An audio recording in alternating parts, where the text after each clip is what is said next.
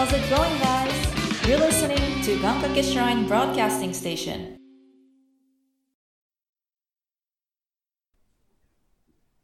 はい。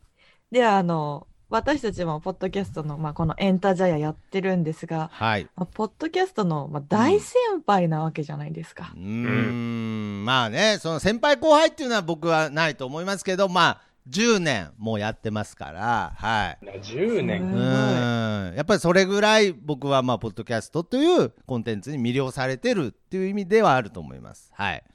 ちなみに、そのポッドキャストを始めようというか、うん。その自分なりの村を作るぞって言ってはい地元に帰ってきたわけじゃないですか。はい。はい。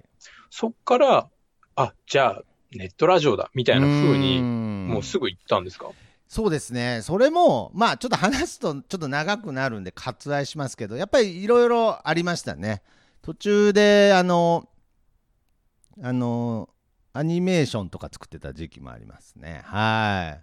い。もう本気でその時ジブリ入ろうかなぐらいに、本本気で、ちょっと何でもこう、思い込みが激しいので、本気で思ってた時期もありますけれど、けどやっぱり常に共通したキーワードとしてあったのは、地元の仲間たちとこうコミュニティを作りたいっていうその中から表現活動をしていきたいっていう共通点は常にいっぱいあったわけですよね。はい、すごい、でもあれですね、思い立ったら行動派なんですね。そうですねあのフットワークが軽い人間ではないんですけれどこう思い立ったらこう自分の中でなんかこう興味がそのぐわっと湧き出た時には結構タイムラグなく動けるタイプかもしれないですね。じゃあ。そっかうん。らまあ、紆余曲折ありつつも、もうポッドキャストだっていう風になったそうですねきっかけとかは、なんかあります、とですね、まあ、まずやっぱりその紆余曲折してるうちにやっぱりその仲間たちも、まあ、先ほど家庭持ったりっていう話しましたけれど、えー子供も生まれたりとかそういう状況になってくると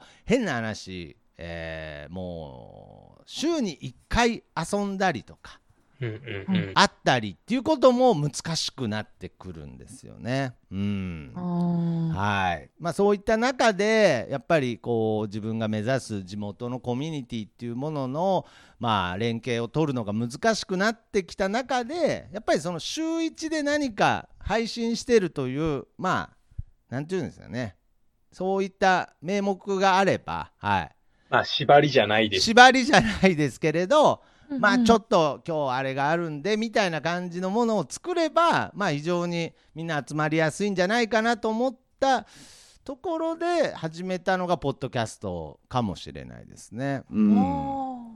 なんかまあおしゃべるだけだし、まあ、気軽に集まれてまあ何かしら自分たちの思いを発信するっていうこともできるんじゃないかっていう部分でまあ僕はまず番組を一つ作って、まあ、必ず仲間で毎週1回この番組を配信していこうっていうふうにまあ僕が言い出したのがきっかけだったと思います。それがなんであの時放送局？そうですね。あのー細かく言うとその時は番組が1個しかなかったので「デストロイラジオ」というのが1個目の番組だったんです。はい、でその中にみんなが出てたんですけれどそのうちだんだんその仲間内の中でも趣味趣向が分散してって番組が増えてったっていう感じです、それぞれの、まあ、やりたいこととか話したいことに沿って。そうですね。あの僕はどっちかというとそのまあその中心的メンバーって自分で言うのもあれですけどその自分がこう中心にいてっていうパターンだったので僕はまあみんなと話す番組がどんどん増えてったっていうイメージですかね。うんでまあそれをまあ、えー複数あった番組をまとめるために「えーなんであの時放送局」という名前をつけたところから、まあ、今「なんであの時カフェ」までつながるとそういったストーリーですかね。なるほど。じゃあ、その、なんであの時放送局自体の発足は、その、いろんなジャンルに枝分かれしていったみんなの番組を一個で取り仕切ろうっていうプロジェクトというか。んんそういうプロジェクトでした。はい。これ、なんで、なんであの時、ああ、これはね、よく聞かれるんですけど、本当に大した理由がないんですよね。はい、今は、まあ、やっぱりこう、なんであの時あんな嬉しい気持ちになれたんだろうとか、なんであの時あんな優しい気持ちになれたんだろう、だからそういうあの時のなんであの時をなんかもう一回みんなでこう考えてこの先に続けてこうそうそれがなんであの時放送局みたいなことを言ってるんですけど、はいはいはい。まあ、それ最近考えたやつなんで、はい、後付けですね。後付けのパターンのやつなので最初の理由はあんまりちゃんと覚えてないですけれどまあとにかくなんか変な名前つけるとなんか後悔しちゃうからみたいな話をしててはいなんかちゃんと決めないと後悔するからみたいな話しててでまあけどもうその後悔しちゃった体でつけようみたいな話になってなんかなんであの時みたいなそんな名前になった気がします。はい。でもめちゃくちゃ五感いいですよね。ごか ありがとうございますそうなんですよ。ほんでなんであの時放送局までは良かったんですけれどまあ当然そのなんであの時放送局を聞いてる人が集まれる場所として始めたなんであの時カフェは非常に五感はいいんですけれどやっぱり近所の方からするとやっぱりもう恐怖でしかないですよね。やっぱりななんでなんであの時カフェってっていうところで知名度は抜群なんですけれどまあ、ほぼ指をさして笑われてるだけの日々ですね。はい。そのカフェを作ろうに至った経緯って、はい。やっぱその要は仲間内だけが集まるのよりも、それをはい聞いてくれる人たちもそうです。輪に入れてこうっていう、まさにもうコミュニティ文化の、はい、そういう、まあ、リアルスペースっていう感覚ですね。あの一度、えーリスナーさんとお会いする機会がありまして、はいはいはい。でまあ言ったらオフ会っていうものですよね。はい、で僕当時はまだ本当に古い人間だったのでオフ会っていうもの自体も抵抗があるぐらいのそのインターネットで知り合った人と直接会うっていうことにすらちょっと抵抗があるぐらいの人間だったんですけれどまあそれがもう会ってみたら楽しいのなんのと。はい、うーん。まあ、要するにさそうですよね。自分たちを知ってくれてる人たちですからね。そうなんですしかもやっぱりポッドキャストのいいとことしてある程度自分の腹を割った状態まあこれも、えーいつも言ってるんですけどあくまでも僕が思うポッドキャストっていう定義にはなるんですが、えーある程度僕の中でいろんなことを腹割って喋ってる状態の部分で共感してくれてる人たちが集まっているので。やっぱり直接会った時のやっぱりその自分がこう自然に価値観が共通して集まった感じっていうのがすごい直接会った時にすごく感じられたんですよね。うんうんうんうん。それが嬉しくてまあ僕また単純なのでじゃあこれが毎日繰り返されるような場所があったらこんな素敵なことはないんじゃないかって思って思い立って始めたのがなんであの時カフェでございます。へえ。はいまあでもそうっすよね。あの、言ってしまえば敵はいないですもんね。敵はいないですね。その、うん聞いてくれてに嫌だなと思った人は来ないじゃないですか。そうですね確かにそうなんですでやっぱりそのなんであの時カフェっていう店名のおかげって言ったら変ですけれどやっぱり不意になんていうんですかね飛び込みで入ってきた人もやっぱりもうすでになんであの時カフェに入ってみようっていう好奇心の強い時点でちょっともう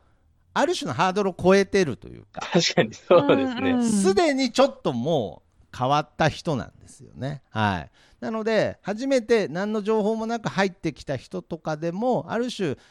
奇跡的に何かしらの価値観的な共有ができるようなまあ本当に、あのー原田さんがおっしゃってくれたように敵がいない、うん。そういった優しい世界というかコミュニティ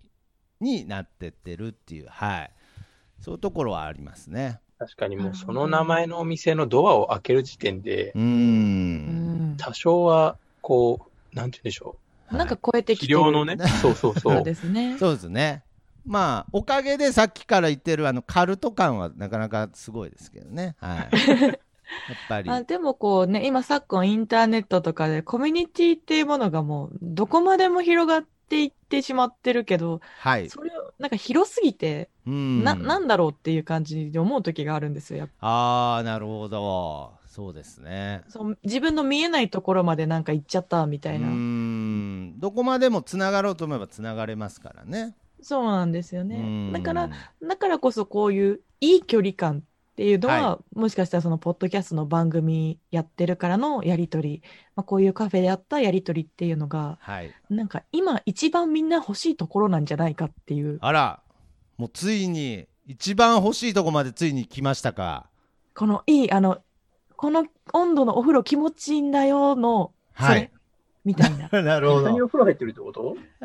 いや、でも、本当そんなイメージですね。まあ、一つ言えるのは、相当ぬるま湯ですけど、あぬるま湯はいはい、はい。でもぬるくないとずっと入れないですからず。っと入れないですけど、もうずっと半身浴みたいな感じですね。もう手ふやふやになっちゃうけど。はい。もう肩まで使ってないみたいな状態です。は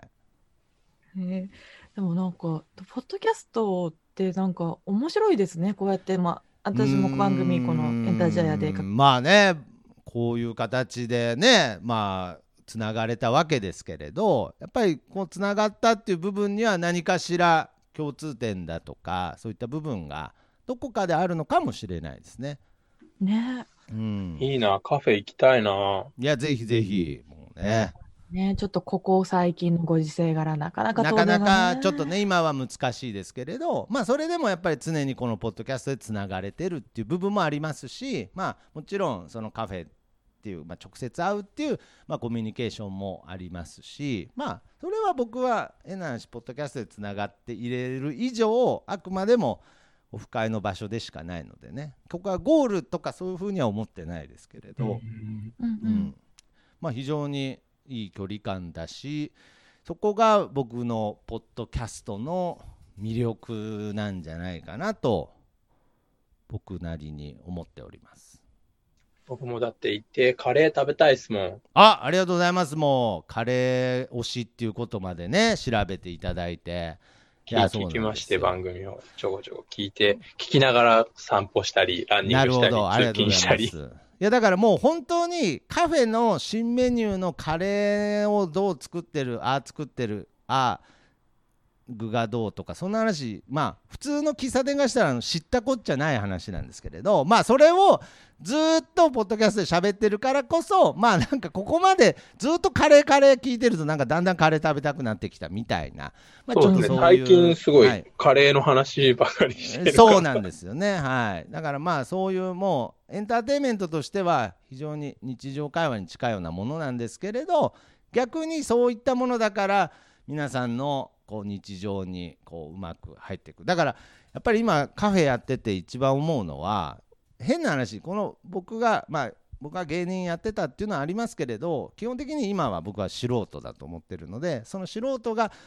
日常の話雑談をしてるだけのものを聞いてわざわざ、まあ、北海道九州まあ遠い人はニュージーランドからとかそういった、えー。ニュージーランド。わニュージーランドから私聞いてますって思いっきしニュージーランド人来ましたからね、えはい。ーへえそうです。でその方が、まあ、日本語の勉強を僕のポッドキャストでしてると、はいまあ、その時点でちょっともう間違ってると思うんですけれど。でまあまた2年後ぐらいにニュージーランドから来てくれた時にはなんかすごく日本語が上手くなってて嬉しいなとか。だからそういう嘘みたいなつながりがなぜ起きるのかなっていうとそれは別に僕が有名だからとか面白いからとかそういうことではなくてやっぱりなんか毎日聞いてることによって何かこう本当に日常になんかうまく入り込めてるのかなって、まあ、きっかけはどういういろんなきっかけがあると思うんですけれど。だからそこの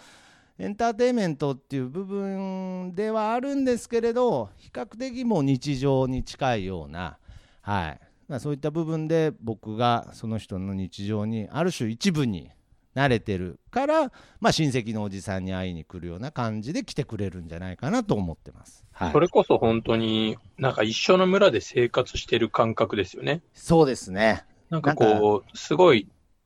こう大きなトピックを話されてるわけではなく、そうです日常的なものをこう一緒に聞いて共有してるからこそ、うん。なんか隣の、こう、一軒隣のお店でやってるとか、本当にこの小さい同じ村で過ごしてる感覚になりやすいのかもしれないですね。もっと言ってしまえば同じ空間にいるような感覚になってもらえる場合も時としてあるんじゃないかなと。はい。うんうん。確かになんか、まあ、テレビとか今、はい特にこの情勢が慌ただしい中で、特別なものというよりも日常を感じてたい、感じてたいっていうのが、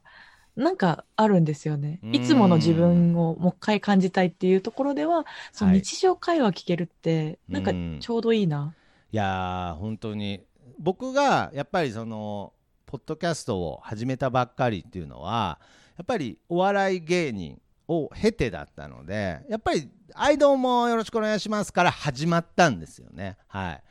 い、で今僕がポッドキャストに求めてるもの目指してるものっていうのはいかに日常会話普段こうレコードが回ってない時にの会話に近づけるかっていうことを今目指しているのでうんうん。まあ今はめちゃくちゃ頑張って喋ってますけれどはいまあけどそういうもっと自然な会話っていうのにどうやったら近づけていけるのかなっていうのはずっとこの10年間で少しずつ「はいどうも」の数は減ってきてるなと。ああ、はいなるほど。そういう感覚へはありますし、僕が最初、えーポッドキャストにはまったきっかけのやっぱり一つとしても、その大学生、普通の大学生の2人の普通の会話がめちゃくちゃ面白かった。別ーに何かしら、その木をてらうこともせず、何かこう狙うこともなく、淡々と大学生が日常喋ってる会話がめちゃくちゃ面白かったんですよね。それは僕にとってやっぱカルチャーショックだったなっていうのを。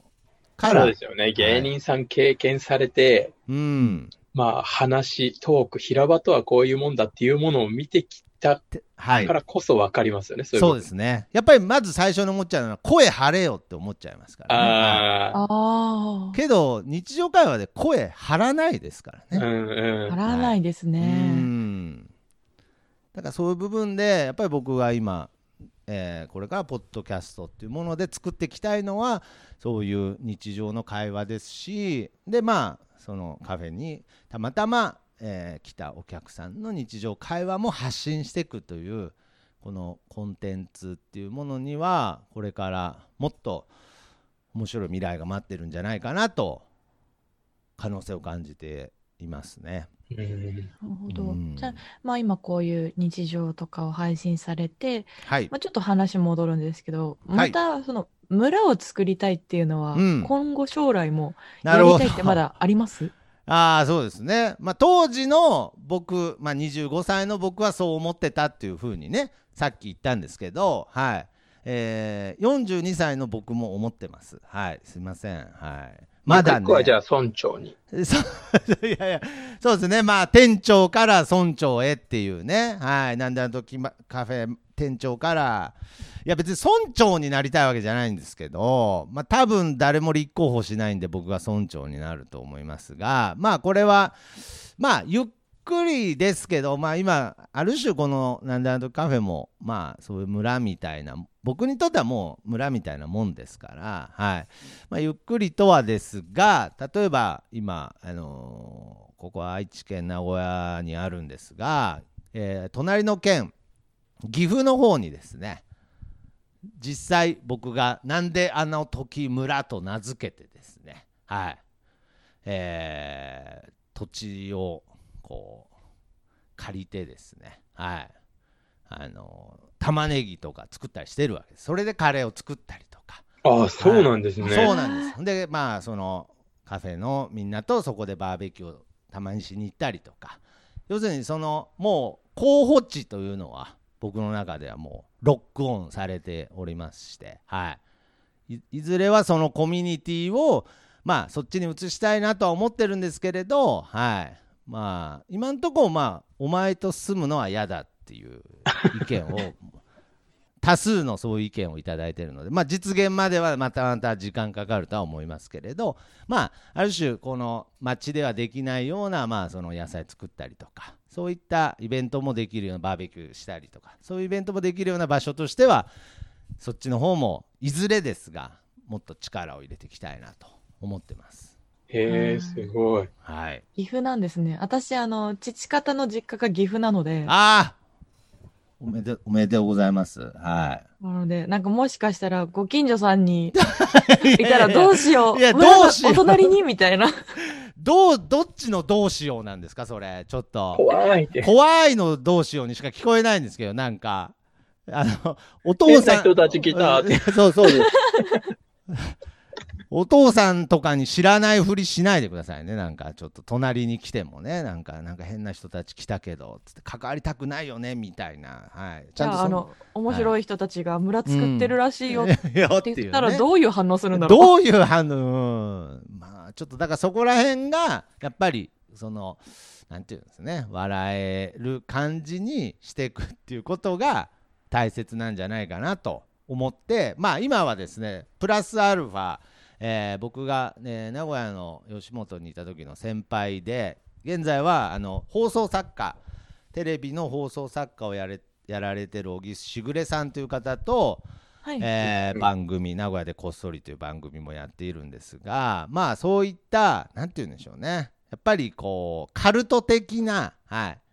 匂いを消すためにやっぱりそういうプロの制作者とかともこう手を組みながらですね非常にエンターテインメントとしてこうブラッシュアップしている途中ですので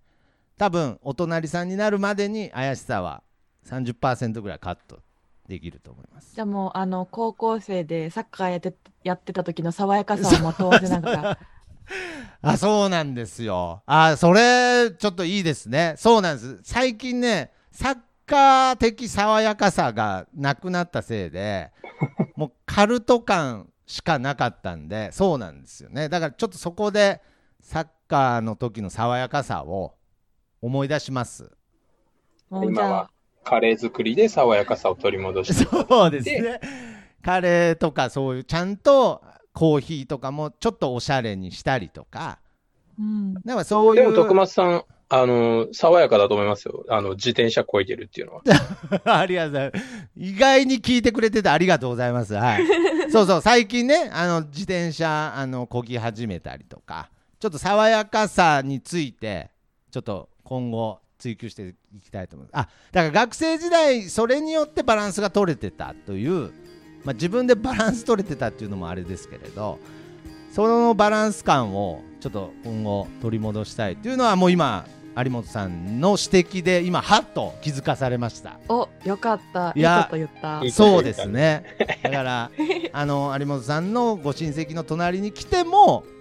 警戒されない爽やかさをここ2年で身につけたいなと思います。でも爽やかな風を、もうミントの香りが漂ってくるんじゃないかぐらいな感じで。そうなんです。今あのカレー臭しかちょっと漂わせてないんで、ちゃんとあのみその意味で。2つの意味で、はい。そうそう本当本当のカレー臭とある種のカレー臭が漂ってるんで ちゃんとミントの香りなんかミントそこにミントの香り混ぜたらなんか嫌な匂いになりそうですけれどまあまあいい匂いを、はい、お届けできるようにちょっと頑張りたいなと思います。また明日